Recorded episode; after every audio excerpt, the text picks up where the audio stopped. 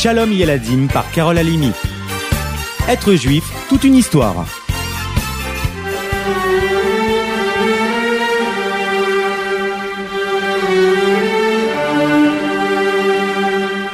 Ce soir, les amis, aventurons-nous dans les faubourgs de Tunis, au XVIIIe siècle, ce jour béni du 19 Kifsiev, où naquit l'un des tzadikim les plus connus d'Afrique du Nord, Rabbi Rai Tayeb Lomet.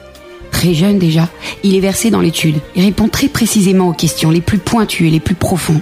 C'est ce que dit de lui, en tout cas, le Rida. Vous vous souvenez Lors de sa visite à Tunis, Rabbi Rai n'a alors que 14 ans. C'est avec sa mère qu'il habite.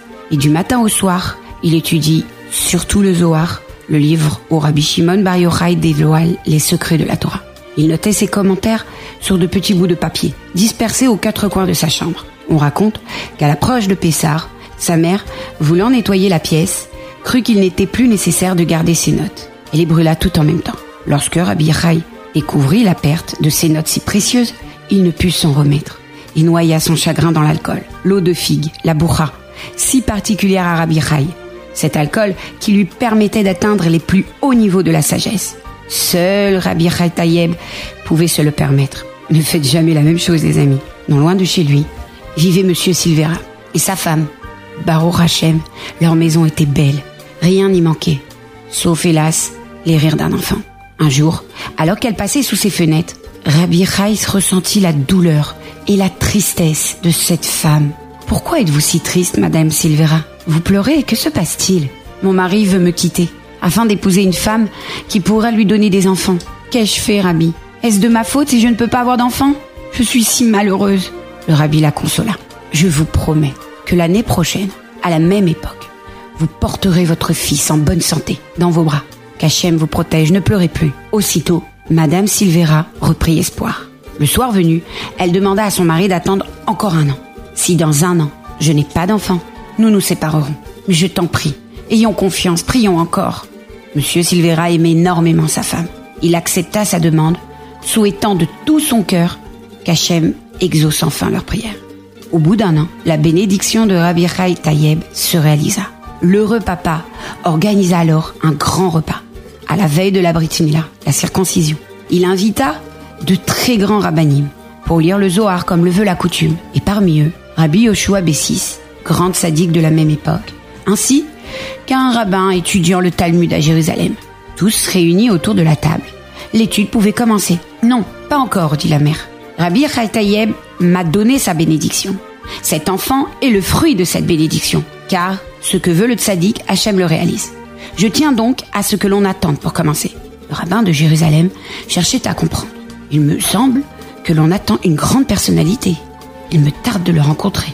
Quand arriva enfin celui que tous attendaient, quelle ne fut pas la déception du rabbin Devant lui se tenait un homme mal habillé, des chaussures déchirées. Est-ce possible? Pourtant tous se levèrent pour accueillir Rabbi.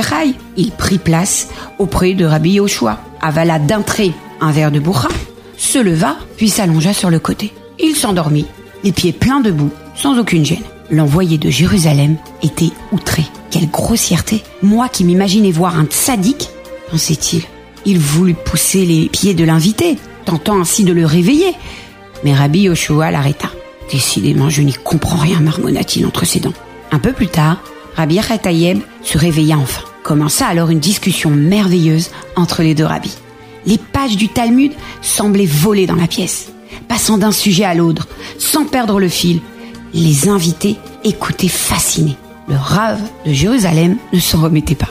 Soudainement, il se précipita dehors, sans que personne y fasse attention. Levant les bras au ciel, il pria de tout son cœur. Maître du monde, donne-moi un peu de cette sagesse. Permets-moi de comprendre comme ces deux grands-là les secrets de ta Torah. De grâce, mon Dieu, ouvre-moi les portes de tes secrets, ou bien ôte-moi la vie. Après cette prière secrète, le rave rentra et reprit place. Seul Rabbi Tayeb fit attention à lui. Il s'interrompit brusquement et fixa le rabbin dans les yeux.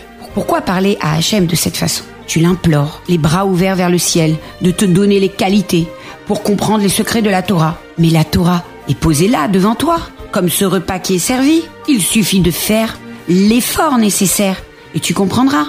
Sans effort ni fatigue, tu ne peux réclamer ni la sagesse, ni la compréhension.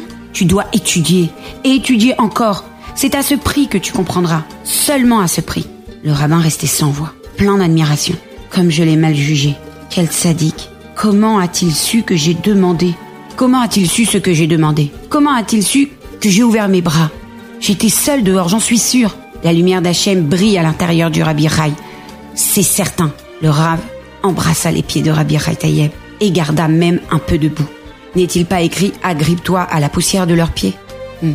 Rabbi Rai est le seul de nos tzadikim à être surnommé l'Omet, qui n'est pas mort. L'histoire nous raconte que c'est une erreur de gravure sur la pierre devant sa tombe. Mais les habitués vous le diront. Chaque fois que l'on est venu sur le tombeau de Rabbi Tayeb l'Omet, lui demander une bénédiction, en versant un peu de son alcool préféré, la bourra, alors sans nul doute, la prière s'est réalisée. Essayez donc.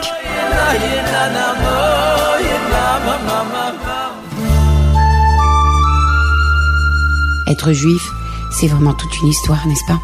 À bientôt